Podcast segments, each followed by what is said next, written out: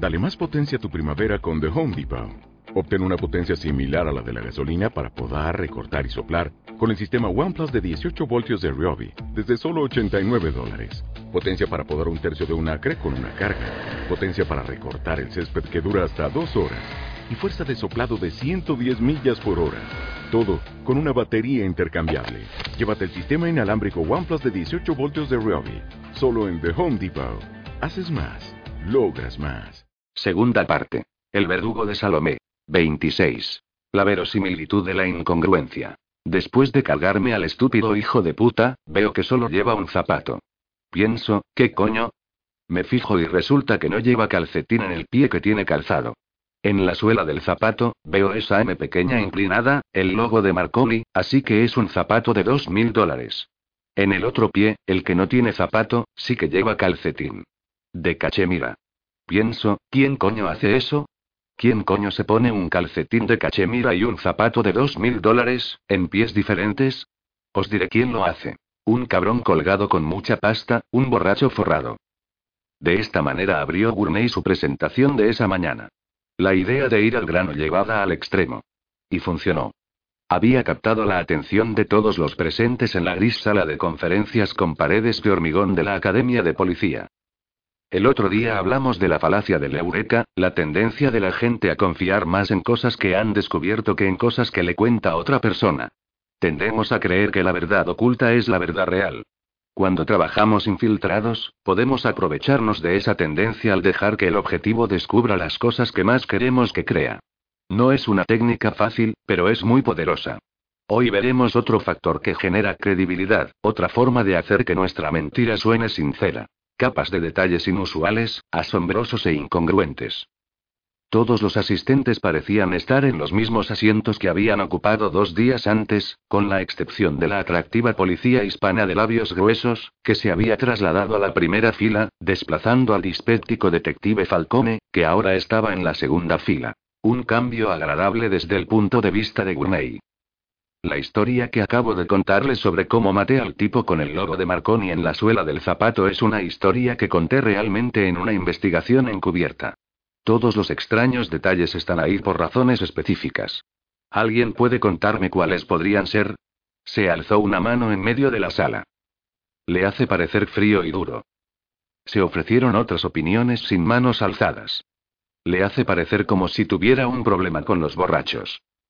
Como si estuviera un poco loco. Como Joe Pesci en uno de los nuestros. Distracción dijo una voz femenina débil y anodina desde la fila del fondo. Hable más o dijo Gurney. Tiene a alguien concentrado en un montón de detalles raros, tratando de adivinar por qué el tipo al que le disparó solo llevaba un zapato, no se concentran en lo principal, que para empezar es si le disparó a alguien. Enterrarlos en la mentira. Intervino otra voz femenina. Esa es la idea, dijo Gurney. Pero hay una cosa más y. La guapa policía con los labios brillantes intervino. La pequeña M en la suela de su zapato. Gurney no pudo evitar sonreír. Exacto, la pequeña M en la suela del zapato. ¿De qué se trata? ¿Hace más creíble el disparo? Falcone, detrás de ella, puso los ojos en blanco.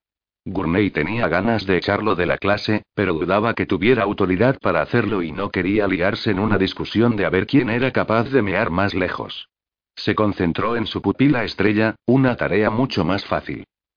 ¿Cómo lo hace? Por la forma en que lo imaginamos. La víctima está caída en el suelo, le han disparado. Por eso la suela del zapato es visible. Así pues, cuando lo imagino, preguntándome por ese pequeño logo, ya creo que al tipo le han disparado. ¿Sabe a qué me refiero? Una vez que he visto este pie en esa posición, ya he superado la cuestión de si le disparó. Es un poco como el otro pequeño detalle, que el calcetín del otro pie era de cachemira. La única forma de saber si algo es de cachemira es tocarlo. Así que estoy visualizando a este asesino, con curiosidad por el calcetín, tocando el pie del muerto. Muy frío. Un tipo que da miedo. Creíble.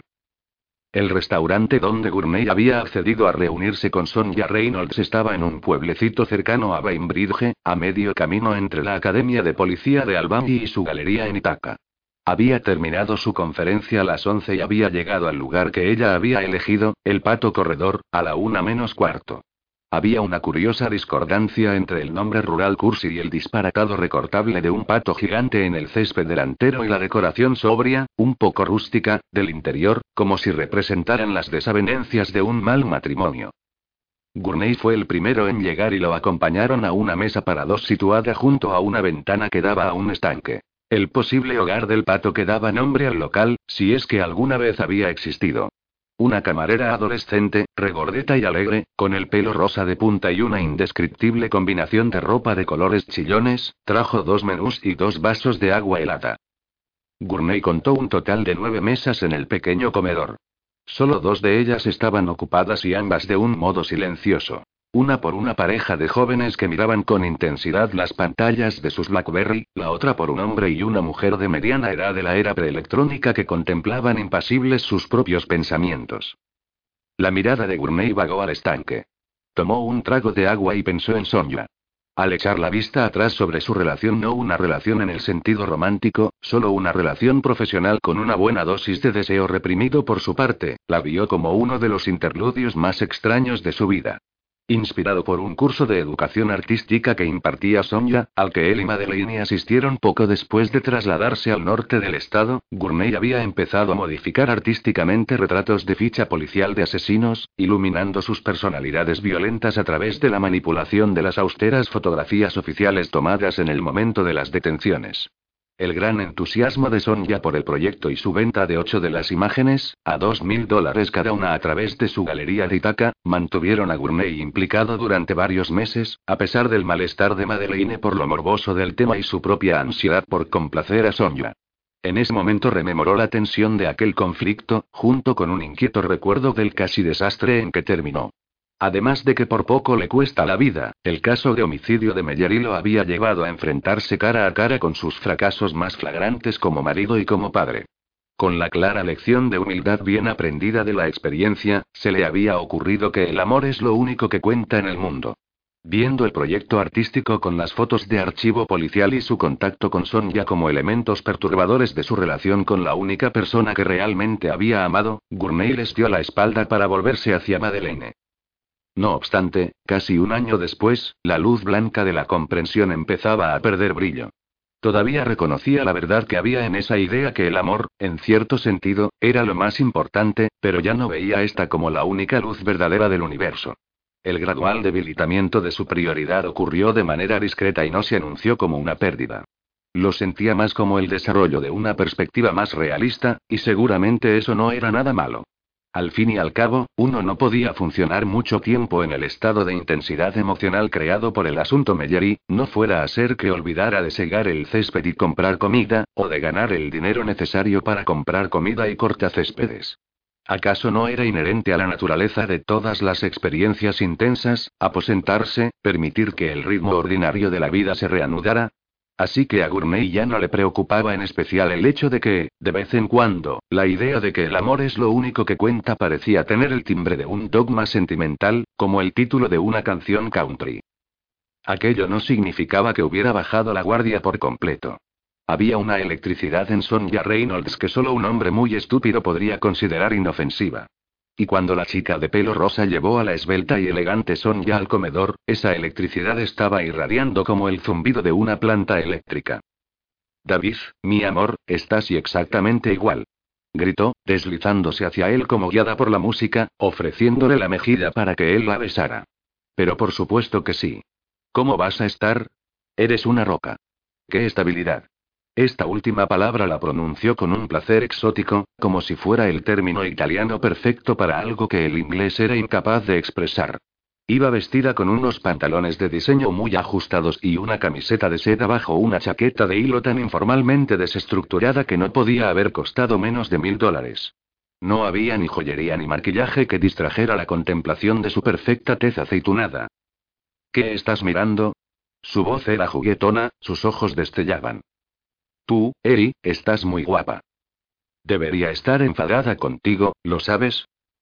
¿Porque dejé de hacer fotos? Por supuesto, porque dejaste de hacer fotos. Fotos maravillosas. Fotos que me encantaban. Fotos que encantaban a mis clientes. Fotos que podía vender. Fotos que vendí. Pero así sin más, me llamas y me sueltas que no puedes seguir haciéndolas. Que tienes razones personales. No puedes hacer más fotos y no puedes hablar de eso. Fin de la historia. ¿Crees que no debería estar enfadada contigo? Son ya no sonaba enfadada en absoluto, así que Dave no respondió. Se limitó a observarla, asombrado por la cantidad de energía electrizante que podía canalizar en cada palabra. Era lo primero que había captado su atención en su clase de introducción al arte. Eso y aquellos grandes ojos verdes. Pero te perdono. Porque vas a volver a hacer fotos. No me niegues con la cabeza. Créeme, cuando te explique lo que está pasando, no negarás con la cabeza. Son ya se detuvo, miró a su alrededor por primera vez. Tengo sed. Tomemos algo. Cuando la chica de pelo rosa volvió a aparecer, Sonia pidió un boca con zumo de pomelo. Contra toda sensatez, Gurney pidió otro. Así pues, señor policía retirado, dijo ella después de que llegaran las copas y las probaran, antes de que te diga cómo te va a cambiar la vida, cuéntame cómo es ahora. ¿Mi vida? Tienes una vida, ¿no? Gurney tenía la desconcertante sensación de que ella ya lo sabía todo de su vida, incluidas sus reservas, dudas y conflictos. Aunque ella no tenía forma de saberlo. Él nunca le habló de esas cosas, ni siquiera cuando estuvo relacionado con su galería. Mi vida está bien. Ah, pero lo dices de manera que no suena cierto, como si fuera algo que se supone que has de decir. ¿Es así como suena? Ella dio otro sorbo a su bebida. ¿No quieres decirme la verdad? ¿Cuál crees que es la verdad? Sonja Reynolds ladeó un poco la cabeza, estudió el rostro de Gurney, se encogió de hombros. No es asunto mío, no. Miró al estanque. Dave consumió la mitad de su copa en dos tragos. Supongo que es como la de cualquiera. Un poco de esto y un poco de aquello. Haces que parezca una combinación bastante triste. Dave se rió, sin alegría, y durante un rato ambos se quedaron en silencio. Él fue el primero en hablar. He descubierto que no soy tan amante de la naturaleza como creía ser. Pero tu mujer sí lo es. Dave asintió. No es que no me parezca hermoso esto, las montañas y todo, pero y. Ella le dedicó una mirada sagaz. Pero te enredas en negaciones dobles cuando tratas de explicarlo. ¿Qué? Ah. Ya te entiendo. ¿Tan obvios son mis problemas? El descontento siempre es obvio, ¿no? ¿Qué pasa? ¿No te gusta esa palabra? ¿Descontento? Es más bien que aquello en lo que soy bueno, la manera en que trabaja mi mente, no es muy útil aquí. Me refiero a que analizo situaciones, desenredo los elementos de un problema, me concentro en discrepancias, resuelvo enigmas. Nada de eso y su voz se fue apagando. Y, por supuesto, tu mujer cree que deberías amar las margaritas, no analizarlas. Deberías decir, qué bonitas. Y no. ¿Qué están haciendo aquí? ¿Me equivoco? Es una forma de expresarlo. Bueno, dijo ella, cambiando de tema con repentino entusiasmo, hay un hombre al que has de conocer. Lo antes posible. ¿Cómo es eso? Quiere hacerte rico y famoso. Gurney torció el gesto. Lo sé, lo sé, no estás muy interesado en hacerte rico, y la fama no te atrae en absoluto. Estoy seguro de que tienes objeciones teóricas. Pero supongamos que te digo algo muy concreto. Son ya miró a su alrededor en el comedor. La pareja mayor se estaba poniendo en pie muy despacio, como si levantarse de la mesa fuera un proyecto que debía emprenderse con cautela. La pareja de las Blackberry todavía seguía a lo suyo, enviando rápidos mensajes de texto con los bordes de sus pulgares. A Gurney se le ocurrió la idea traviesa de que podrían estarse enviando mensajes de texto el uno al otro. La voz de Son ya bajó a un susurro dramático. Supongamos que te dijera que quiere comprar uno de tus retratos por 100 mil dólares. ¿Qué dirías a eso? Diría que está loco. ¿Eso crees? ¿Cómo no iba a estarlo? El año pasado, en una subasta en la ciudad, la silla de oficina de Yves Saint Laurent se vendió por 28 millones de dólares. Eso es una locura. Pero 100 mil dólares por uno de tus asombrosos retratos de asesinos en serie. No lo considero loco en absoluto. Maravilloso sí. Loco no. De hecho, por lo que sé de este hombre y de la forma en que trabaja, el precio de tus retratos no va a dejar de subir. ¿Lo conoces? Acabo de verlo en persona por primera vez. Pero he oído hablar de él. Es un ermitaño, un excéntrico que aparece de cuando en cuando, agita el mundo del arte con alguna que otra compra y desaparece otra vez. Tiene un nombre que suena holandés, pero nadie sabe dónde vive. ¿En Suiza? ¿En Sudamérica? Parece que es un hombre al que le gusta el misterio. Muy reservado, pero con más dinero que Dios. Cuando Hickinsteel muestra interés en un artista, el impacto financiero es enorme. Enorme. La chica del pelo rosa había añadido una bufanda de color del licor de Chartreuse a su ecléctica indumentaria y estaba llevándose los platos del postre y las tazas de café de la mesa contigua a la de ellos. Sonia captó su atención. Cielo, ¿me traerás otro boca con pomelo? Y creo que otro también para mi amigo. 27. Mucho en lo que pensar. Gourmet no sabía cómo interpretarlo. De camino a casa esa tarde, le estaba costando mucho mantenerse concentrado en algo.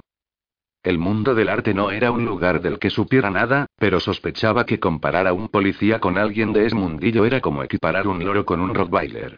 El año anterior, con sus retratos de archivo policial, no había hecho más que meter un dedo del pie en el agua, lo cual no le había mostrado apenas nada de ese mundo más allá de la escena de la galería de la ciudad universitaria. Y ese no era exactamente el campo de acción de coleccionistas multimillonarios excéntricos. Desde luego, no era la clase de lugar donde la silla de un diseñador de moda podía venderse por 28 millones de dólares, o donde una celebridad misteriosa con el improbable nombre de High Hickinsteel ofrecería comprar la foto manipulada por ordenador de un asesino en serie por 100 mil dólares. Además de eso, la más que fantástica oferta que estaban poniendo sobre la mesa, la sensual Sonia nunca le había parecido más disponible. Había insinuado que podría pedir una habitación en el pato corredor, que también era un hotel, si terminaba bebiendo demasiado en la comida y no podía coger el coche. Rechazar esa invitación no tan sutil había exigido un nivel de integridad que al principio no estaba seguro de poseer. Aunque quizás integridad era una palabra demasiado ampulosa. La simple verdad era que nunca había engañado a Madeleine, y no se sentía cómodo con la idea de empezar a hacerlo. Entonces se preguntó si estaba rechazando sinceramente la invitación de Sonia o si solo estaba posponiendo el momento de aceptarla.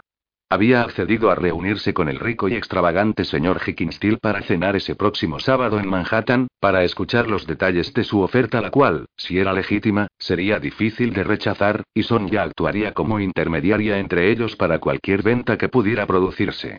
Así que no era que la estuviera apartando de su vida. Más bien al contrario. Todo el conflicto rebotaba en su cabeza con una energía desagradable. Trató de concentrarse otra vez en el caso Perry, reconociendo al hacerlo la ironía de tratar de calmarse hurgando en ese monstruoso nido de víboras. Su mente acelerada llegó a colapsarse de tal manera que, agotado, estuvo a punto de matarse al quedarse dormido al volante. Solo se salvó por una serie de baches en el arcén de la autopista que lo devolvieron a la plena conciencia. Unos pocos kilómetros más adelante se detuvo en una gasolinera y compró una taza de café malo, cuyo sabor amargo trató de suavizar con un exceso de leche y azúcar. Aún así, el sabor le hizo esbozar una mueca. De nuevo en el coche, sacó una lista de nombres y números de teléfono que había reunido del expediente del caso y llamó primero a Scott Ashton y luego a Withrow Perry, y en ambas ocasiones le salió el buzón de voz. Su mensaje a Ashton consistió en una petición de que le devolviera la llamada para discutir una nueva línea de investigación. En su mensaje a Perry solicitó reunirse con el ocupado neurocirujano lo antes posible, con un pequeño gancho al final. Recuérdeme que le pregunte por su rifle Weatherby. En cuanto cortó la comunicación, sonó el teléfono. Era otra Perry. Dave, soy Val. Quiero que vaya a una reunión. ¿A qué reunión? Explicó que había llamado a Sheridan Kline, el fiscal del condado, y le había dicho todo lo que Gourmet le había contado. Como que, por ejemplo, como el hecho de que toda la cuestión es mucho más profunda de lo que los policías creen, que tiene raíces, quizás alguna clase de venganza retorcida, que Héctor Flores probablemente no es Héctor Flores, y que si lo que están buscando es a un mexicano ilegal, cosa que están haciendo, no van a encontrarlo. Le he dicho que estaban perdiendo el tiempo de todos y que son una panda de inútiles. ¿Es el término que ha usado? ¿Panda de inútiles? En cuatro meses no han averiguado ni la mitad que usted en dos días. O sea, que sí, les he llamado panda de inútiles, que es lo que son. Desde luego sabe cómo alborotar el gallinero. Si es lo que hace falta, que así sea. ¿Qué ha dicho Kline? Kline? Kline es un político. Mi marido, corrijo. El dinero de mi marido tiene cierta influencia en la política del estado de Nueva York. Así que el fiscal Cleary ha expresado interés en conocer cualquier idea sobre una línea de investigación alternativa del caso. También parece que le conoce muy bien, y preguntó cómo es que usted se implicó. Le dije que era asesor. Una palabra estúpida, pero le satisfizo. Ha dicho algo de una reunión. En su oficina a las 3 de la tarde. Usted, él y alguien de la policía del estado, no ha dicho quién. Estará allí, ¿verdad? Estaré allí. Bajó del coche para lanzar la taza de café en una papelera que había junto a los surtidores de gasolina. Pasó un antiguo tractor farmar naranja tirando de un carro sobrecargado de heno. El olor de heno, estiércol y diésel con aceite se mezcló en el aire. Cuando volvió al coche, su teléfono estaba sonando otra vez. Era Ashton. ¿Qué nueva línea de investigación? Dijo citando el mensaje de Gurney. Necesito que me proporcione algunos nombres compañeras de clase de Gillian, desde que entró en Maplesade. Y también, sus psicólogos, terapeutas, cualquiera que tratara con ella de manera regular. Además sería útil contar con una lista de posibles enemigos. Cualquiera que pudiera haber querido hacer daño a Gillian. Me temo que se está metiendo en un callejón sin salida. No puedo darle ninguna de las cosas que me está pidiendo.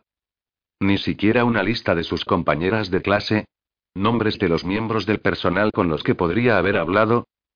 Quizá no le he explicado de un modo claro la política de absoluta confidencialidad del centro. Mantenemos solo el mínimo de registros académicos que exige el Estado, y no los conservamos ni un día más de lo que estipulan las regulaciones. Por ejemplo, no estamos obligados por ley a retener los nombres y las direcciones del personal antiguo, y por eso no lo hacemos. No mantenemos registros de diagnósticos o tratamientos, porque oficialmente no proporcionamos ni lo uno ni lo otro. Nuestra política consiste en no informar de nada a nadie, y preferimos que el Estado cierre Maple que infringir esa política. Contamos con la confianza de los estudiantes y de sus familias que pocos centros disfrutan, y consideramos que esa confianza única es inviolable. Elocuente discurso, dijo Gurney. Lo he dado antes, reconoció Ashton, y es probable que lo vuelva a hacer. Así que incluso si una lista de estudiantes que Gillian conocía o de miembros del personal en los que podría haber confiado pudiera ayudarnos a encontrar al asesino, eso no marcaría ninguna diferencia. Si quiere expresarlo así. Supongamos que darnos esas listas pudiera salvar su propia vida. ¿Cambiaría? No. ¿No le inquieta el incidente de la taza de té? No tanto como para dar un golpe letal a Maplesade. Responde eso a todas sus preguntas y... ¿Y enemigos fuera de la escuela? Supongo que Gillian tenía unos cuantos, pero no tengo nombres. ¿Y de usted? Competidores académicos, envidiosos profesionales, pacientes con el ego magullado, locos que no sufren en silencio y, quizás unas pocas almas en total. ¿Algunos nombres que quiera compartir? Me temo que no. Ahora he de pasar a mi siguiente reunión. Tiene un montón de reuniones. Adiós, detective. El teléfono de Gurney no sonó otra vez hasta que estaba atravesando Dilué, aparcando delante de Abelars. Pensaba que le vendría bien una taza de café decente que borrara el horrible gusto que el anterior le había dejado. El nombre de la persona que llamaba le hizo sonreír. Detective Gurney, soy Agatha Smart, la secretaria del doctor Perry. Ha solicitado una cita así como información sobre el rifle de caza del Dr. Perry, ¿es así? Sí. Me estaba preguntando cuándo podría ir. Ella lo interrumpió. Puede presentar las preguntas por escrito. El doctor decidirá si le concede una cita. No sé si lo he dejado claro en el mensaje, pero esto forma parte de la investigación del asesinato de su hijastra. Somos conscientes de eso, detective. Como he dicho, puede presentar preguntas por escrito. ¿Quiere la dirección? No hará falta, dijo Gurney, pugnando por contener su irritación. Todo se reduce a una pregunta muy simple. ¿Puede decir a ciencia cierta dónde estaba su rifle la tarde del 17 de mayo? Como he dicho antes, detective y. Transmita la pregunta, señora Smart.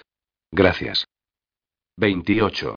Una perspectiva diferente. Estuvo a punto de no verla. Al acercarse al punto donde el estrecho camino de tierra y grava llegaba a su propiedad y se desdibujaba en la senda de hierba que subía por la pradera hasta la casa, un gavilán colirrojo alzó el vuelo desde un arbusto de cicuta a su izquierda y voló sobre el camino y más allá del estanque.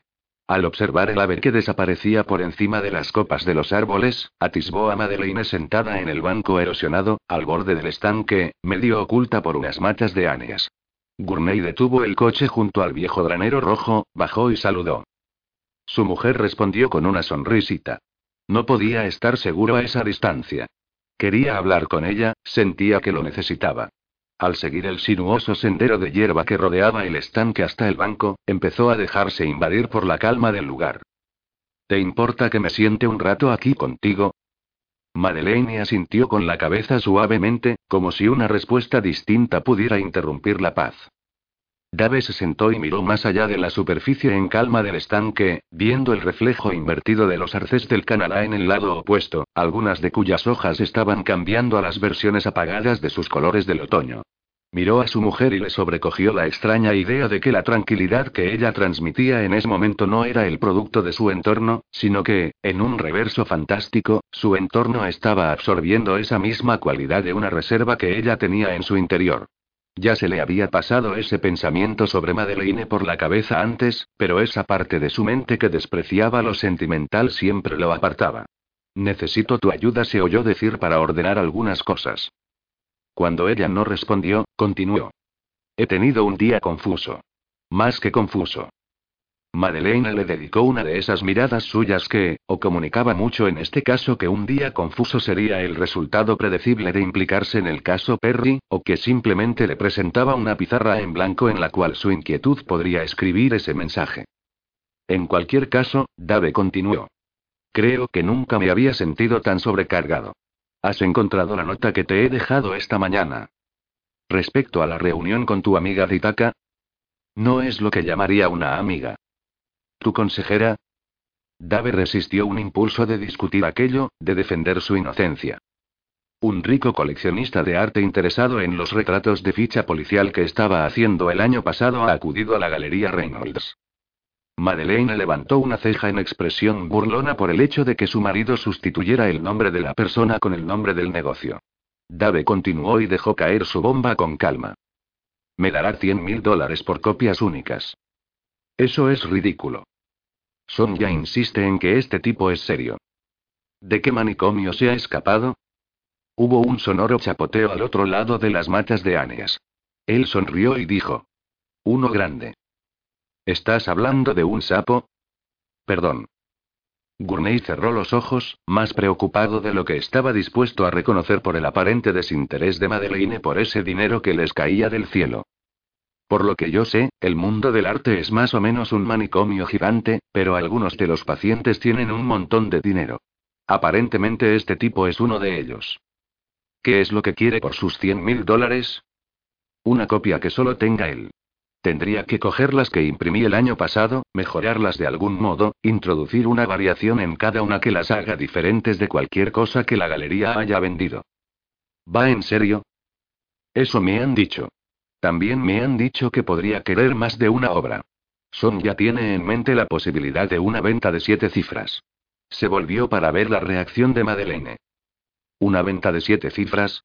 ¿Te refieres a una cantidad superior al millón de dólares? Sí. Oh, Dios sí, eso no es moco de pavo. Dave la miró. ¿Estás tratando a propósito de mostrar la menor reacción posible a esto?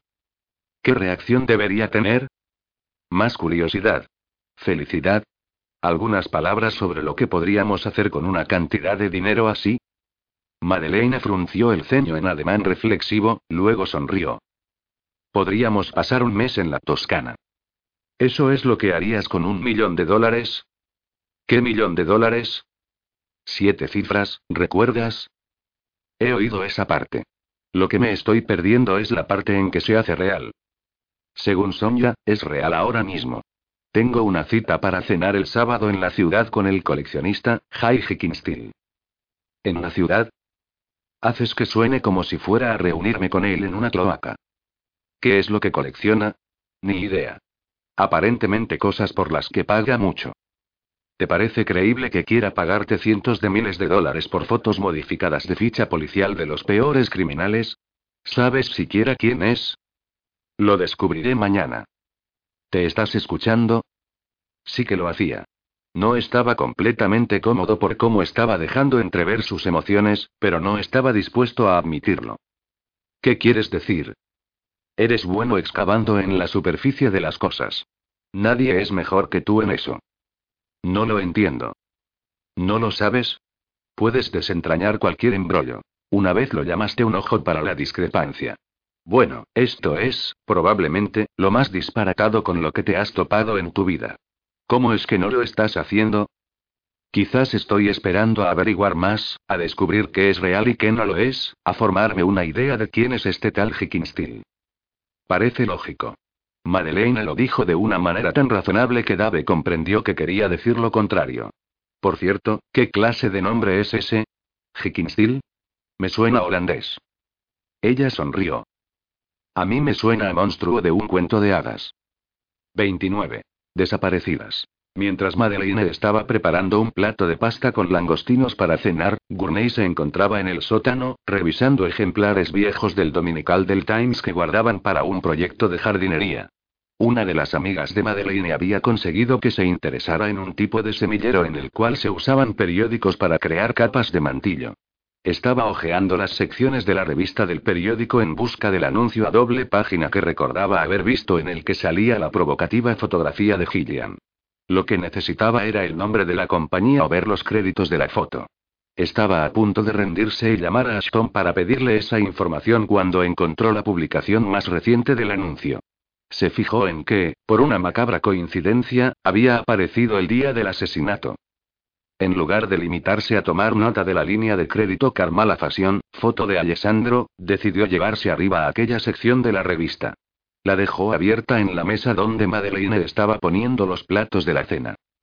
¿Qué es eso? preguntó ella echando un vistazo. Un anuncio de pañuelos muy caros. Demencialmente caros. Es también una foto de la víctima. La Vicky no te referirás ahí. Gillian Perry. La novia. La novia. Madeleine miró de cerca el anuncio. Las dos imágenes en la foto son de ella, explicó Gurney. Madeleine asintió con rapidez, lo cual significaba que ya se había dado cuenta. ¿Eso es lo que hacía para ganarse la vida? Todavía no sé si era un trabajo o algo ocasional. Cuando vi la foto colgada en la casa de Scott Ashton, estaba demasiado asombrado para preguntar. ¿Tiene eso colgado en su casa? Es un viudo y esa es la imagen que negó con la cabeza. Su voz se fue apagando. Habla de ella de la misma manera que su madre. Como si Gillian hubiera sido una especie de maníaca particularmente brillante, enferma y seductora. La cuestión es que todo el maldito caso es así. Todos los que están relacionados con el caso son geniales o lunáticos o mentirosos patológicos o y no sé qué. Por Dios, si el vecino de al lado de Ashton, cuya mujer presumiblemente huyó con el asesino, juega con un tren eléctrico bajo un árbol de Navidad en su sótano. Creo que nunca me he sentido tan a la deriva. Es como el rastro. Hay un rastro de olor que la brigada canina logró seguir y que conducía al arma del crimen en el bosque, pero no iba más allá, lo cual sugiere que el asesino volvió a la cabaña y se escondió allí, salvo que no hay lugar para esconderse en la cabaña. Durante un instante creo que sé lo que está pasando, pero al cabo de otro me doy cuenta de que no tengo ninguna prueba de todo eso que pienso.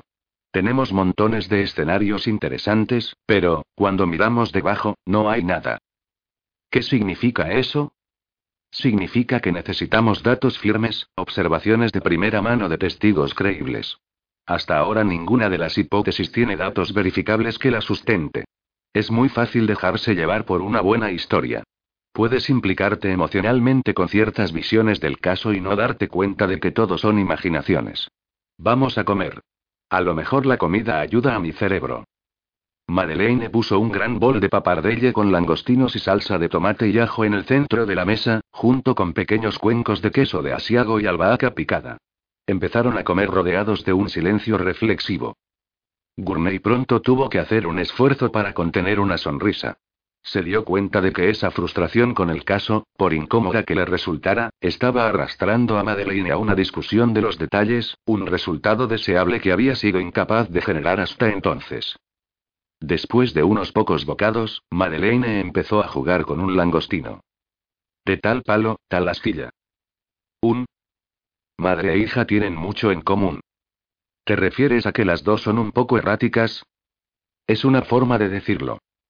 Hubo otro silencio mientras Madeleine tocaba ligeramente el langostino con las puntas de su tenedor. ¿Estás seguro de que no hay sitio para esconderse? ¿Esconderse? En la cabaña. ¿Por qué lo preguntas? Hace un tiempo vi una película de terror sobre un casero que tenía espacios secretos entre las paredes del apartamento y que vigilaba a sus inquilinos a través de pequeños agujeros. Sonó el teléfono fijo. La cabaña es muy pequeña, tan solo tiene tres ambientes, dijo al levantarse para responder. Madeleine se encogió de hombros. Solo era una idea. Todavía me da escalofríos. El teléfono estaba en el escritorio del estudio. Dave llegó a él al cuarto tono. Aquí Gurney. Detective Gurney. La voz femenina era joven, insegura. Exacto. ¿Con quién estoy hablando? Oyó la respiración inquieta de la persona que llamaba. ¿Sigue ahí? Sí, no debería llamar, pero hoy quería hablar con usted. ¿Quién es? Quien llamaba respondió tras otra vacilación. Savannah Liston. ¿En qué puedo ayudarla? ¿Sabe quién soy? Debería saberlo, Pensaba que podría haber mencionado mi nombre. ¿Quién podría haberlo mencionado? El doctor Ashton. Soy una de sus asistentes. Entiendo. Por eso lo llamo. O sea, quizá no debería estar llamando, pero ¿y es verdad que es detective privado? Savannah, ha de decirme por qué me ha llamado. Lo sé. Pero no se lo dirá a nadie, ¿verdad? Perdería mi empleo. A menos que esté planeando hacer daño a alguien, no se me ocurre ninguna razón legal por la que debería divulgar nada. Esa respuesta, que había usado centenares de veces en su carrera, no quería decir nada, pero pareció satisfacerla. Vale. Voy a decírselo. He oído al doctor Ashton hablando por teléfono con usted antes. Me ha parecido que usted quería nombres de chicas de la clase de Gillian con las que ella iba, pero que él no se los podía dar. Algo así. ¿Para qué los quiere? Lo siento, Savannah, no estoy autorizado a discutir eso. Pero me gustaría saber más sobre la razón por la que me llama. Puedo darle dos nombres. ¿De chicas con las que iba Gillian? Sí. Las conozco porque cuando era estudiante allí, de vez en cuando salíamos juntas, y por eso lo he llamado. Está pasando algo raro. Su voz se estaba poniendo temblorosa, como si estuviera a punto de llorar. ¿Qué cosa rara, Savannah? Las dos chicas con las que salía Gillian, las dos han desaparecido desde que se graduaron. ¿Qué quiere decir que han desaparecido? Las dos se fueron de casa en verano, pero sus familias no las han vuelto a ver y nadie sabe dónde están. Y hay otra cosa horrible. Su respiración era tan desigual ahora que parecía más un sollozo. ¿Qué es lo horrible, Savannah? Las dos hablaban de que les gustaba Héctor Flores. 30. Las modelos de Alessandro. Cuando colgó el teléfono tras hablar con Savannah Liston, había planteado una docena de preguntas que proporcionaron media docena de respuestas útiles, los nombres de las dos chicas y una petición ansiosa. Que no le hablara a Ashton de la llamada. ¿Tenía alguna razón para tener miedo del doctor? No, por supuesto que no, Ashton era un santo, pero le hacía sentirse mal actuar a sus espaldas, y no quería que el doctor pensara que ella no confiaba completamente en su juicio. ¿Y Savannah confiaba por completo en su juicio? Por supuesto que sí, salvo que a ella le inquietaba que al doctor Ashton no le preocuparan las chicas desaparecidas. Así pues, ¿ella le había hablado a Ashton de las desapariciones? Sí, por supuesto que sí, pero él había explicado que las graduadas de Maplesade con frecuencia desaparecían por buenas razones, y no sería raro que una familia no tuviera contacto con una hija adulta que quería un poco de espacio para respirar. ¿Cómo era que las chicas desaparecidas conocían a Héctor? Porque el doctor Ashton lo había llevado a Maplesade en ocasiones para que trabajara en los semilleros. Héctor era muy atractivo y algunas de las chicas estaban muy interesadas en él. Cuando Gillian era estudiante, ¿había alguien del personal en particular en quien ella podría haber confiado? Había un tal doctor Cale, que se ocupaba de muchas cosas Simón Cale, pero se había retirado y vivía en Cooperstone. Savannah había encontrado el número de Gourmet a través de Internet y él probablemente encontraría el de Cale de la misma manera. Cale era un viejo raro. Pero podría saber cosas de Gillian. ¿Por qué le estaba contando eso a Gourmet? Porque él era detective, y en ocasiones se quedaba despierta toda la noche y se asustaba pensando en las chicas desaparecidas.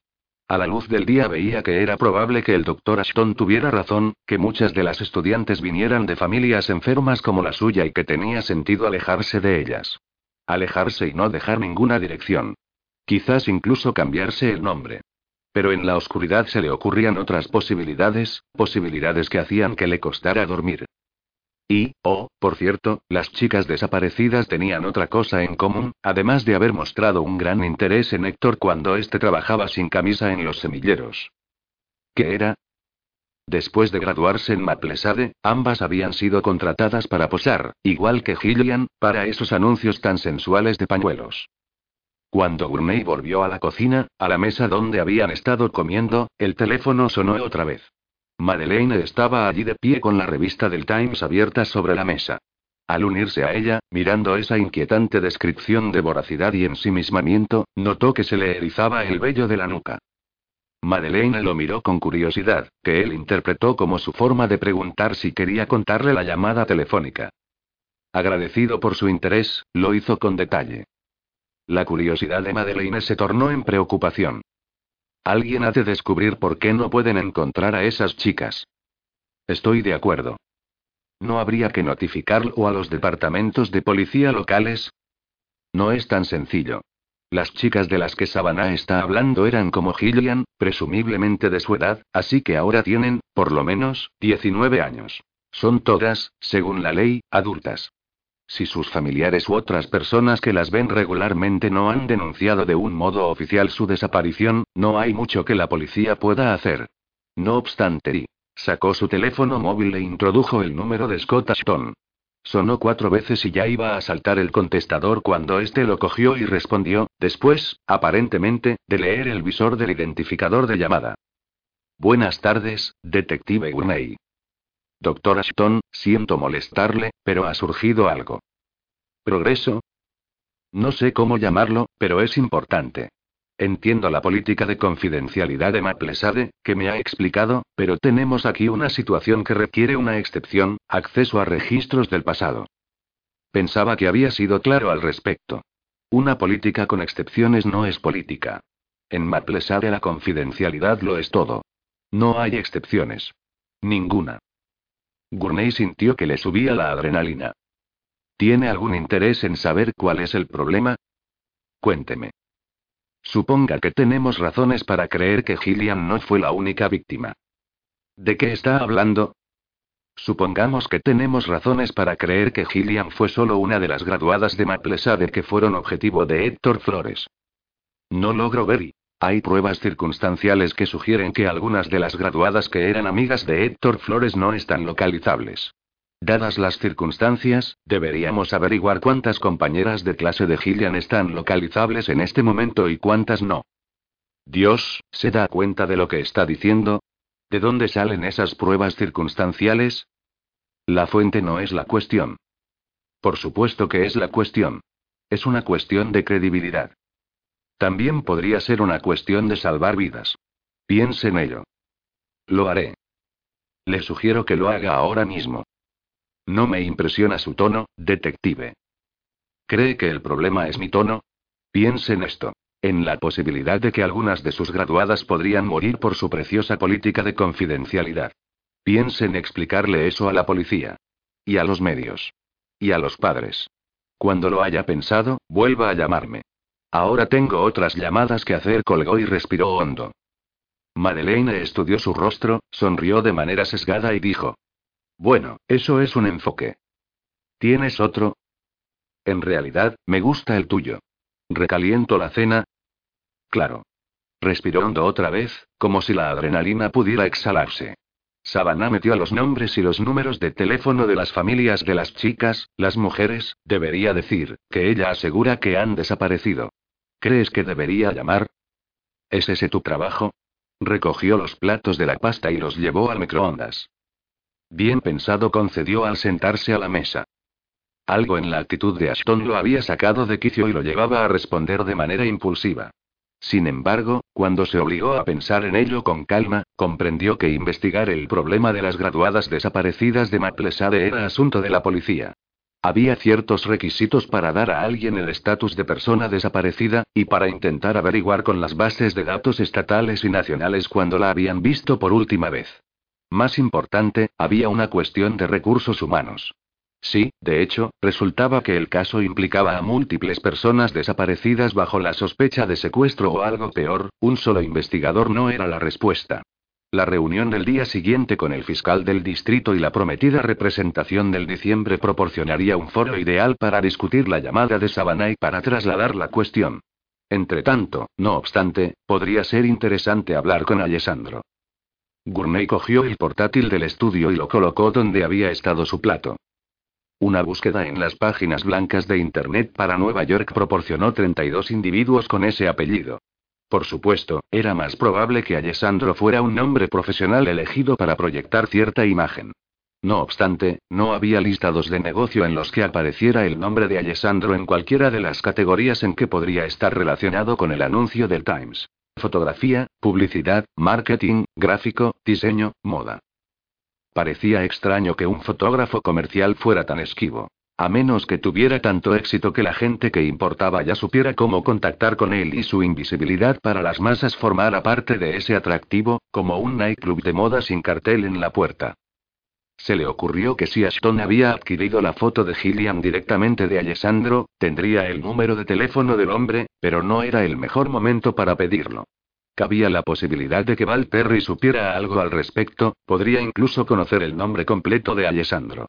En cualquiera de los casos, el día siguiente sería el momento adecuado para investigarlo. Y, muy importante, necesitaba mantener la mente abierta. El hecho de que dos antiguas estudiantes de Maplesade con las que la asistente de Ashton había tenido problemas para contactar hubieran posado para el mismo fotógrafo de moda que Gillian podría ser una coincidencia sin sentido, aunque a las dos les gustara Héctor. Gurney cerró el portátil y lo dejó en el suelo, junto a su silla. Madeleine volvió a la mesa, con los platos de pasta y los langostinos humeando de nuevo, y se sentó frente a él. Dave cogió el tenedor y lo volvió a dejar. Miró por las puertas cristaleras, pero la noche ya había caído y los paneles de cristal, en lugar de proporcionar una visión del patio y el jardín, solo ofrecían un reflejo de los dos a la mesa. Su atención se fijó en las líneas severas de su propio rostro, en la expresión seria de su boca, un recordatorio de su padre. Madeleine lo estaba observando. ¿En qué estás pensando? En nada. No lo sé. En mi padre, supongo. ¿En qué? Pestañeó y la miró. ¿Alguna vez te he contado la historia del conejo? Me parece que no. Dave se aclaró la garganta. Cuando era pequeño, cinco, seis, siete años, le pedí a mi padre que me contara historias de las cosas que él hacía cuando era pequeño. Sabía que había crecido en Irlanda y tenía una idea de cómo era aquel país por un calendario que conseguimos de un vecino que fue allí de vacaciones. Todo muy verde, rocoso, un poco salvaje. Para mí era un lugar extraño y maravilloso. Fabuloso, supongo, porque no se parecía en nada al sitio donde vivíamos en el Bronx. El desagrado de Gurney por el barrio de su infancia, o quizá por su infancia en sí, se reflejó en su rostro.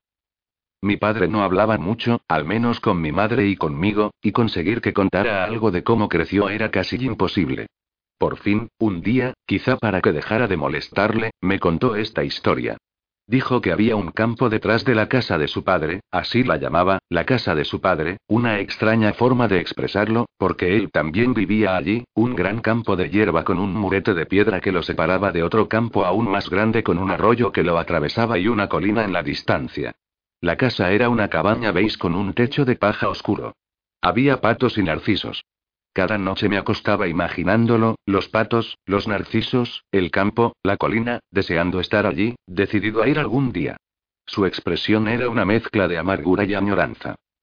¿Cuál es la historia? ¿Eh? Has dicho que te contó una historia. Dijo que él y su amigo Liam iban a cazar conejos. Tenían ondas e iban a los campos de detrás de su casa al alba, mientras la hierba estaba todavía cubierta de rocío, y cazaban conejos. Los conejos formaban estrechos caminos a través de la hierba alta, y él y Liam seguían los caminos. En ocasiones ponían trampas en los senderos o en sus madrigueras o en los agujeros que cavaban por debajo del muro de piedra. ¿Te dijo si alguna vez pillaron alguno? Dijo que sí, que luego los soltaban. ¿Y las ondas? Siempre fallaban por poco, decía. Gurney se quedó en silencio. ¿Esa es la historia? Sí. La cuestión es que las imágenes que pintó en mi mente eran reales y pensé mucho en ellas, pasé mucho tiempo imaginándome allí, siguiendo esos pequeños y estrechos caminos en la hierba. Aquellas imágenes se convirtieron, por raro que parezca, en los recuerdos más vívidos de mi infancia. Madeleine torció el gesto. Todos lo hacemos, ¿verdad? Tengo vívidos recuerdos de cosas que en realidad no vi, recuerdos de escenas que alguien describió. Recuerdo lo que he imaginado. Dave asintió. Hay una parte que aún no te he contado. Años después, décadas después, cuando tenía unos 35 años y mi padre sesenta y pico, saqué el tema en una conversación telefónica con él. Le dije, ¿recuerdas la historia que me contaste sobre ti y Liam, que salíais al campo al alba con las ondas? No parecía saber de qué estaba hablando. Así que añadí todos los demás detalles. El muro, las zarzas, el arroyo, la colina, las sendas de los conejos. Oh, eso. Eso era todo mentira. Nada de eso pasó nunca, me respondió. Y lo dijo en ese tono suyo que parecía dar a entender que yo había sido un idiota por creérmelo. Había un extraño y apenas perceptible temblor en la voz de Gourmet. Tosió ruidosamente como si tratara de expulsar la obstrucción que lo había causado. ¿Se lo inventó todo? Se lo inventó todo. Hasta el último detalle. Y lo más deplorable es que es lo único que jamás me contó sobre su infancia. 31. Terriers escoceses. Gurney estaba recostado en la silla, examinando sus manos. Las vio más arrugadas y ajadas de lo que las habría imaginado si no estuviera mirándolas. Las manos de su padre.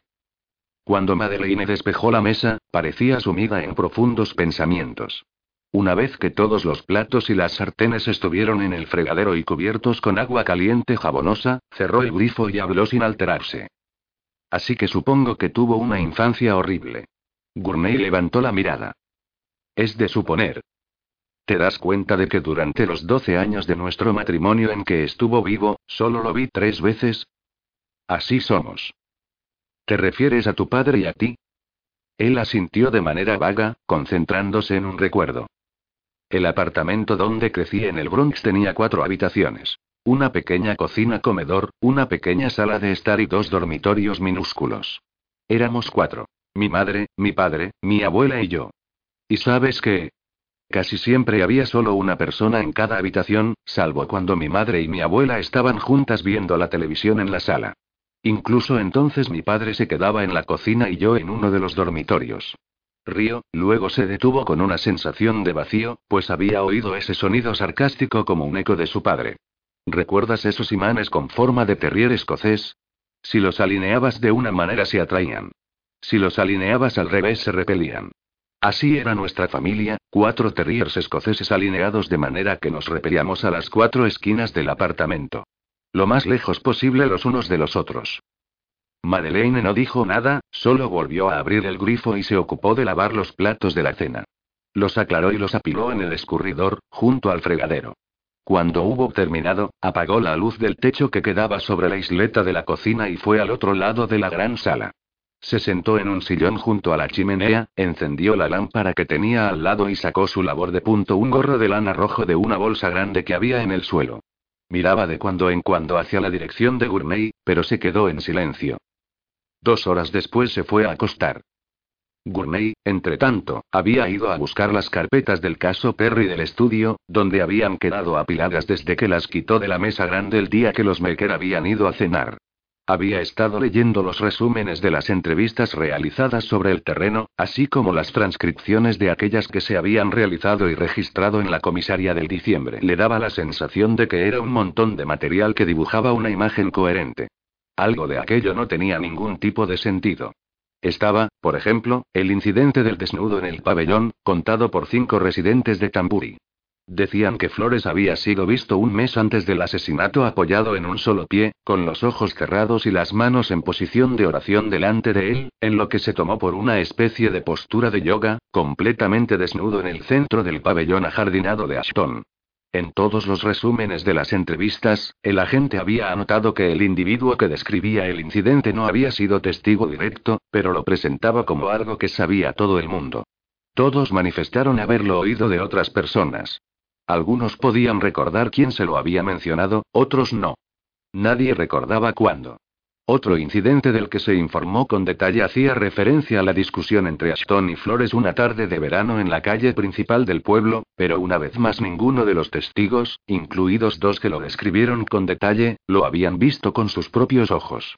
Las anécdotas eran abundantes. Los testigos, escasos. Casi todos los interrogados veían el asesinato en sí a través de la lente de uno entre un puñado de paradigmas. El monstruo de Frankenstein, la venganza de un amante despechado, criminalidad mexicana inherente, inestabilidad homosexual, el envenenamiento de Estados Unidos por la violencia mediática. Nadie había sugerido una conexión con las alumnas relacionadas con abusos sexuales de Maplesade o la posibilidad de un móvil de venganza surgido de la anterior conducta de Gillian, áreas donde Gurney creía que finalmente se encontraría la clave del asesinato. Maplesade y el pasado de Gillian. Dos aspectos que presentaban muchos más interrogantes que hechos. Quizás ese terapeuta retirado al que Savannah había mencionado podría ayudar con ambos. Simón Cale, un nombre fácil de recordar. Simón Garfunkel. Simón dice. Simón Cale de Cooperstone y Dios. Estaba demasiado agotado. Fue al fregadero y se echó agua fría en la cara. El café le pareció una buena idea, luego lo contrario. Volvió a la mesa, encendió otra vez su portátil y encontró el número de teléfono y la dirección de Cale en menos de un minuto a través del directorio de Internet. El problema era que no se había dado cuenta de que los informes de entrevistas le habían absorbido durante mucho rato y ya eran las 23.02. ¿Llamar o no llamar? En ese momento por la mañana. Estaba ansioso por hablar con el hombre, por seguir una pista concreta, algo que le acercara a la verdad. Si Kale ya estaba en la cama, la llamada no sería bien recibida. Por otra parte, el hecho de que fuera tan tarde y la inconveniencia podrían servir para enfatizar que aquello era urgente. Llamó. Después de tres o cuatro tonos, respondió una voz algo andrógina. ¿Sí? Simón Cale, por favor. ¿Quién es? La voz, todavía de género incierto, aunque tendía a masculina, sonaba ansiosa e irritada. David Gurney. ¿Puedo decirle al doctor Cale el motivo de su llamada? ¿Con quién estoy hablando? Está hablando con la persona que ha contestado al teléfono. Y es un poco tarde. Ahora, ¿podría decirme por qué. Se oyó otra voz al fondo, una pausa, el sonido del teléfono cambiando de manos. Una voz remilgada, sería, anunció. Soy el doctor Cale. ¿Quién es? David Gurney, doctor Cale. Lamento molestarle tan tarde, pero es un asunto urgente. Trabajo de asesor en el caso del asesinato de Gillian Perry y estoy tratando de formarme una idea sobre Maplesade. Se me sugirió que usted podría ser una persona útil. No hubo respuesta. ¿Doctor Cale? ¿Asesor? ¿Qué significa eso?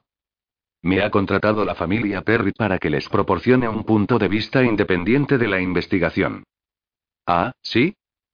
Esperaba que pudiera ayudarme a hacerme una idea más exacta del alumnado y la filosofía general de Maplesade. Yo diría que Scott Ashton es la fuente perfecta para esa clase de información. Había acritud en su comentario, que suavizó añadiendo en un tono más desenfadado. Yo ya no formo parte del personal de Maplesade. Gurney buscó un punto de apoyo en lo que sonaba como una grieta entre los dos hombres. Creo que su posición puede darle más objetividad que la de alguien todavía implicado con la escuela. No es un tema que quiera discutir por teléfono. Eso puedo entenderlo. La cuestión es que yo vivo en Walnut Crossing y no me molestaría ir a Cooperstone, si puede concederme media hora. Ya veo. Desafortunadamente, me iré un mes de vacaciones a partir de pasado mañana. Lo dijo más como un impedimento legítimo que como una excusa. Gurney tenía la sensación de que Cale no solo estaba intrigado, sino que podría tener algo interesante que decir. Sería de enorme ayuda, doctor, si pudiera verle antes. Resulta que tengo una reunión con el fiscal del distrito mañana por la tarde. Si pudiera dedicarme un rato, quizá podría desviarme un poco del camino y... ¿Tiene una reunión con Sheridan Kline? Sí, sería muy útil contar con su opinión antes de eso. Bueno, y, supongo y todavía, necesitaría saber más de usted antes y, antes de que considere apropiado discutir nada. Sus credenciales y demás. Gurney respondió con lo más destacado de su currículo y el nombre de un subinspector con el que Cale podría hablar en el Departamento de Policía de Nueva York. Incluso mencionó, medio pidiendo perdón, la existencia de un artículo de la revista New York publicado hacía cinco años que glorificaba sus contribuciones a la solución de dos infames casos de asesinato. El artículo le hacía parecer como un cruce entre Sherlock Holmes y Harry el Sucio, lo cual le resultaba embarazoso. Pero también podía ser útil. Kyle accedió a reunirse con él a las 12.45 del día siguiente, viernes. Cuando Gurney trató de organizar sus ideas para la reunión con Klein, y elaborar una lista en su cabeza de temas que quería abordar, descubrió por enésima vez que excitación y cansancio constituían unos cimientos muy débiles sobre los que organizar nada. Concluyó que dormir sería la manera más eficaz de emplear el tiempo. Sin embargo, en cuanto se quitó la ropa y se metió en la cama al lado de Madeleine, el sonido de su móvil lo devolvió a la encimera de la cocina, donde lo había dejado sin darse cuenta. La voz al otro extremo había nacido y se había criado en un club de campo de Connecticut. Soy el doctor Witrow Perry. Ha llamado. Puedo darle justo tres minutos. Gurney tardó un momento en centrarse. Gracias por llamar. Estoy investigando el asesinato de Perry lo corto. Sé lo que está haciendo. Sé quién es. ¿Qué quiere? Tengo algunas preguntas que podrían ayudarme ahí. Adelante, hágalas. Gurney contuvo el impulso de hacer un comentario sobre la actitud del hombre. ¿Tiene alguna idea de por qué Héctor Flores mató a su hija? No. Y para que conste, Gillian era la hija de mi mujer, no mía. ¿Sabe de alguien más además de Flores que pudiera tenerle ojeriza, una razón para matarla o hacerle daño? No. ¿Nadie? Nadie, y supongo que todos. ¿Qué significa? Perry río. Un sonido grave y desagradable. Gillian era una zorra mentirosa y manipuladora. No creo que sea el primero en decírselo. ¿Qué es lo peor que le hizo nunca? No voy a hablar de eso con usted. ¿Por qué cree que el doctor Ashton quería casarse con ella? Pregúnteselo. Se lo estoy preguntando a usted. Siguiente pregunta. ¿Gillian habló de flores alguna vez? Conmigo, desde luego, no. No teníamos ninguna relación. Deje que sea claro, detective. Estoy hablando con usted solo porque mi mujer ha decidido encargar esta investigación no oficial y me ha pedido que conteste su llamada. La verdad es que no tengo nada con lo que contribuir y, para ser sincero con usted, considero que su esfuerzo es una pérdida de tiempo y de dinero. ¿Cómo se siente respecto al doctor Ashton? ¿Qué cómo me siento? ¿Qué quiere decir? ¿Le cae bien? ¿Lo admira? ¿Le da lástima? ¿Lo desprecia? Nada de eso. Entonces, ¿qué? Hubo una pausa, un suspiro. No tengo interés en él. Considero que su vida no es asunto mío. Pero hay algo en él que y qué. Solo la pregunta obvia. La pregunta que ya ha planteado en cierto modo. ¿Cuál? ¿Por qué un profesional tan competente iba a casarse con una chica descarriada como Gillian? ¿Tanto la odiaba? No la odiaba, señor Gurney, no más de lo que odiaría a una cobra. ¿Mataría a una cobra? Una pregunta por él. Hágame el favor. Mataría a una cobra que amenazara mi vida, igual que usted. ¿Alguna vez ha querido matar a Gillian? Río sin humor. ¿Es esto una suerte de juego infantil? Solo una pregunta. Me está haciendo perder el tiempo. ¿Todavía posee un rifle Weatherby 257? ¿Qué tiene que ver eso con nada? ¿Es consciente de que alguien con un rifle como ese disparó a Scott Ashton la semana después del asesinato de Gillian? ¿Con un Weatherby 257? Por el amor de Dios, ¿no estará insinuando y? ¿No se atreverá a insinuar que de alguna manera y? ¿Qué demonios está insinuando? Solo estoy haciendo una pregunta. Una pregunta con implicaciones ofensivas. ¿Debo asumir que todavía está en posesión del rifle? Asuma lo que quiera. Siguiente pregunta. ¿Sabe a ciencia cierta dónde estaba el rifle el 17 de mayo? Siguiente pregunta. ¿Alguna vez Gillian llevó a sus amigos a su casa? No, y le doy las gracias a Dios por esos pequeños favores. Me temo que su tiempo ha terminado, señor Gurney. Pregunta final. ¿Conoce el nombre o la dirección del padre biológico de Gillian? Por primera vez en la conversación, Perry vaciló. Algún nombre que parecía español. Había cierta repulsión en su voz. Mi mujer lo mencionó en una ocasión. Le dije que no quería volver a oírlo. Cruz, quizá. Ángel Cruz. No conozco su dirección. Podrían no tener. Considerando la esperanza de vida media del adicto a la metanfetamina, probablemente estará muerto desde hace años. Perry colgó sin decirle una palabra más. Conciliar el sueño le resultó difícil. Cuando la mente de Gurney estaba conectada después medianoche, no resultaba fácil apagarla. Podía tardar horas en desprenderse de su obsesión por los problemas del día. Llevaba en la cama, calculó, al menos 45 minutos sin que le diera ningún respiro el caleidoscopio de imágenes y preguntas incorporadas al caso Perry cuando se fijó en que el ritmo de la respiración de Madeleine había cambiado. Estaba convencido de que ella estaba dormida cuando él se había metido en la cama, pero ahora tenía la clara sensación de que estaba despierta. Quería hablar con ella. Bueno, en realidad, no estaba seguro de ello. Y si hablaba con Madeleine, no estaba seguro de sobre qué deseaba hablar. De repente, se dio cuenta de que quería su consejo, su orientación para salir del pantano en el cual se estaba enfangando. Un pantano compuesto por demasiadas historias tambaleantes. Quería su consejo, pero no estaba seguro de cómo pedírselo. Ella se aclaró la garganta suavemente. ¿Qué vas a hacer con todo tu dinero? Preguntó como si tal cosa, como si hubieran estado discutiendo alguna cuestión relacionada con ello durante la última hora. No era inusual que ella sacara a relucir cosas de esa manera. ¿Te refieres a los cien mil dólares? Ella no respondió, lo cual significaba que consideraba la pregunta innecesaria. No es mi dinero, dijo él. Es nuestro dinero. Aunque de momento es solo teórico. No, desde luego que es tu dinero. Dave volvió la cabeza hacia su mujer en la almohada, pero era una noche sin luna, demasiado oscura para distinguir su expresión. ¿Por qué dices eso? Porque es verdad. Es tu afición, y ha resultado una afición muy lucrativa. Y es tu contacto en la galería, o tu representante, o tu agente, o lo que sea. Y ahora vas a reunirte con tu nuevo admirador, el coleccionista de arte, sea quien sea. Así que es tu dinero. No entiendo por qué estás diciendo esto. Lo estoy diciendo porque es cierto.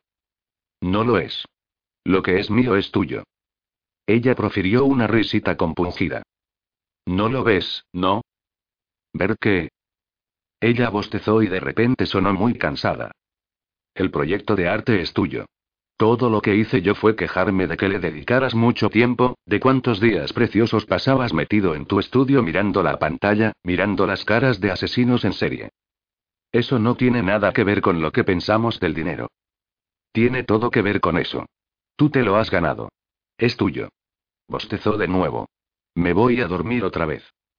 32.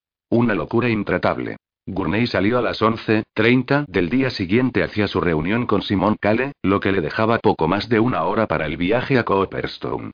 Por el camino se tomó casi medio litro de café de la mezcla especial de la casa de Abel Arsi. Cuando el lago Otsego apareció a la vista, ya se sentía lo bastante despierto para tomar nota del clima clásico de septiembre, el cielo azul, los arcés enrojecidos. Su GPS lo guió a través de la orilla oeste, a la sombra de las cicutas del lago, hasta una pequeña casa colonial con su propia península de 2.000 metros cuadrados. Las puertas abiertas del garaje revelaron un Miata verde brillante y un Volvo negro. Había un Volkswagen escarabajo rojo, aparcado al borde del sendero, lejos del garaje. Gurney aparcó justo detrás cuando un elegante hombre de cabello gris salía del garaje sujetando un par de bolsas grandes de lancia. Detective Gurney, supongo, ¿Doctor Cale? Exacto. Sonrió como por obligación y lo dirigió hacia un sendero de losas que conducía desde el garaje a la entrada lateral de la vivienda. La puerta estaba abierta. Dentro, la casa parecía muy vieja, pero meticulosamente cuidada, con los techos bajos para conservar el calor y vigas talladas a mano típicas del siglo XVIII. Estaban de pie en medio de la cocina donde destacaba una enorme chimenea, así como con un horno de gas de cromo y esmate de la década de los 30. Desde otra habitación llegaban los compases inconfundibles de Amazing Grace interpretada con una flauta. Kyle dejó las bolsas en la mesa. Tenían el logo de la Adirondack Simon y Orchestra impreso. En una de ellas sobresalían hojas de verduras y rebanadas de pan francés. En la otra, botellas de vino. Los ingredientes de la cena. Me han enviado de caza y recoleta, dijo con cierta arrogancia. Yo no voy a cocinar. Mi compañero, Adrián, es chef y flautista. ¿Es eso y? Empezó Gurney, inclinando la cabeza en la dirección de la tenue melodía. No, no, Adrián toca mucho mejor. Ese debe de ser su estudiante de las 12, el del escarabajo. Eli. El coche de fuera, el aparcado delante del suyo, el rojo. Ah, dijo Gurney. Por supuesto. Lo cual deja el Volvo para usted y el Miata para su compañero. ¿Está seguro de que no es al revés? No creo. Interesante. ¿Qué es exactamente lo que hay en mí que le sugiere Volvo? Cuando ha salido del garaje, ha salido por el lado del Volvo. Kyle emitió un agudo cacareo. ¿Así que no es clarividente? Lo dudo. ¿Quiere un té? No. Entonces acompáñeme al salón. El salón resultó ser una pequeña estancia contigua a la cocina. Dos sillones con tapicería floral, dos cojines acolchados también con motivos florales, una mesita de té, una librería y una pequeña estufa de leña esmaltada en rojo llenaban el espacio. Kyle le indicó a Gurney uno de los sillones y se sentó en el otro. Muy bien, detective, ¿cuál es el motivo de su visita? Gurney se fijó por primera vez en que los ojos de Simón Cale, en contraste con sus modales atolondrados, eran sobrios y calculadores. Ese hombre no sería fácil de engañar o halagar, aunque su desagrado por Ashton, que se había revelado al teléfono, podría ser útil si lo manejaba con cautela. No estoy del todo seguro de cuál es el propósito. Gurney se encogió de hombros.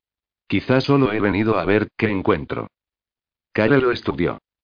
No exagere su humildad. Gurney estaba sorprendido por la puya, pero respondió de manera anodina.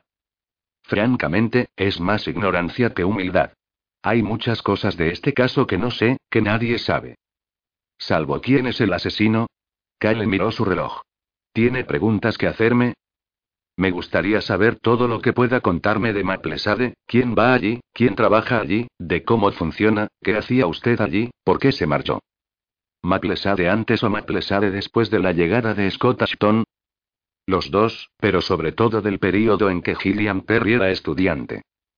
Kyle se humedeció los labios reflexivamente. Pareció saborear la pregunta. Lo resumiré así. Durante 18 de los 20 años que enseñé en Maplesade, fue un entorno terapéutico efectivo para la mejora de un amplio rango de problemas emocionales y de conducta entre leves y moderados. Scott Ashton apareció en escena hace cinco años con gran fanfarria. Era una celebridad de la psiquiatría, un teórico de vanguardia, justo lo que se necesitaba para colocar la escuela en la primera posición de su campo. No obstante, una vez que se afianzó, empezó a cambiar el foco de atención de Maplesade a adolescentes cada vez más y más enfermas. Depredadoras sexuales violentas, que abusaban y manipulaban a otros niños, chicas jóvenes con una alta carga sexual con largas historias de incesto de las que eran víctimas y perpetradoras. Scott Ashton convirtió nuestra escuela, con su amplia historia de éxito en el tratamiento de adolescentes con problemas, en un descorazonador depósito de adictas al sexo y sociópatas. Gurney pensó que el tono de su discurso estaba cuidadosamente construido, pulido por la repetición. Sin embargo, la emoción que transmitía parecía bastante real. El tono de superioridad y los manierismos de Kale habían sido sustituidos, al menos por el momento, por una indignación rígida y justificada. Entonces, en el silencio abierto que siguió a la diatriba, se oyó desde la flauta de la otra sala la inquietante melodía de Danny Boy. La música asaltó a Urney lentamente, de manera debilitante, como si abrieran una tumba. Pensó que tendría que excusarse, encontrar un pretexto para abandonar la entrevista, huir de allí. Habían pasado 15 años, y aún así la canción era insoportable. Pero luego la flauta se detuvo.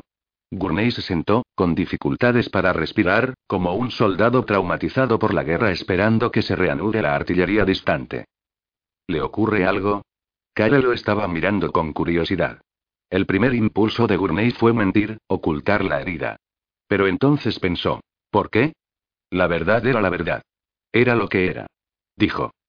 Tenía un hijo con ese nombre. Kale parecía desconcertado. ¿Qué nombre? Dandy. No entiendo. La flauta y no importa. Un viejo recuerdo. Lamento la interrupción. Estaba describiendo la transición de un tipo de centro a otro. Kale frunció el ceño. Transición es un término benigno para un cambio radical. Pero la escuela continúa siendo exitosa. La sonrisa de Kale destelló como el hielo. Se puede ganar mucho dinero albergando a los retoños de mentes de padres culpables. Cuanto más terroríficos son, más están dispuestos a pagar los padres. Al margen de que mejoren. La risa de Kale era tan fría como su sonrisa. Permítame que deje esto perfectamente claro, detective, para que no le quede ninguna duda de lo que estamos hablando. Si descubriera que su hija de 12 años ha estado violando a niños de 5, estaría dispuesto a pagar cualquier cosa para que esa hija de mente desaparezca unos años. ¿Esas son las que se envían a Maplesade? Exacto. ¿Como Gillian Perry? La expresión de Kale pasó por una serie de tics y muecas. Mencionar nombres de estudiantes concretos en un contexto como este nos pone al borde de un campo minado desde el punto de vista legal. Lamento no poder darle una respuesta específica. Ya tengo descripciones fiables de la conducta de Gillian. Solo la menciono porque la cronología plantea una pregunta. ¿No la enviaron a Maplesade antes de que el doctor Ashton alterara el foco de la escuela? Eso es verdad. No obstante, sin decir nada ni en un sentido ni en otro respecto a Gillian Perry, puedo decirle que Maplesade tradicionalmente aceptaba estudiantes con un amplio abanico de problemas, y siempre había unas pocas que estaban mucho más enfermas que las demás. Lo que hizo Ashton fue concentrar la política de admisiones de Maplesade en las más enfermas. Dele a cualquiera de ellas un gramo de coca y sería capaz de seducir a un caballo. ¿Eso responde a su pregunta? La mirada de Gurney descansó, pensativa, sobre la pequeña estufa roja. Comprendo su reticencia a violar sus compromisos de confidencialidad. No obstante, a Gillian Perry ya no se le puede hacer daño, y encontrar a su asesino podría depender de descubrir más sobre sus pasados contactos. Si Gillian alguna vez le confió algo sobre I. Alto ahí. Lo que se me confiara a mí sigue siendo confidencial. Hay mucho en juego, doctor. Sí, lo hay. La integridad está en juego. No revelaré nada de lo que se me contó con el sobreentendimiento de que no lo revelaría, ¿está claro? Por desgracia, sí. Si quieres saber cosas sobre Maplesade y su transformación de escuela a Zoro, podemos discutirlo en términos generales. Pero no hablaré sobre los detalles particulares. Vivimos en un mundo resbaladizo, detective, por si no lo ha notado. No tenemos ningún punto de apoyo más allá de nuestros principios. ¿Qué principio dictó su marcha de Maplesade? Maplesade se convirtió en un hogar de psicópatas sexuales. La mayoría de ellas no necesitaban terapeutas, sino más bien exorcistas. Cuando usted se fue, Maplesade contrató a alguien para reemplazarlo. Contrató a alguien para el mismo puesto. Había acritud en aquella clara distinción y algo muy parecido a auténtico odio en los ojos de Cale. ¿A qué clase de persona? Se llama Lazarus. Eso lo dice todo. ¿Por qué? El doctor Lazarus tiene la misma calidez y vivacidad que un cadáver. Había una irrevocabilidad amarga en la voz de Cale que le dijo a Gurney que la entrevista había terminado. Como dándole la entrada, la flauta empezó a sonar otra vez y la melodía lastimera de Dan Boy lo propulsó lejos de la casa.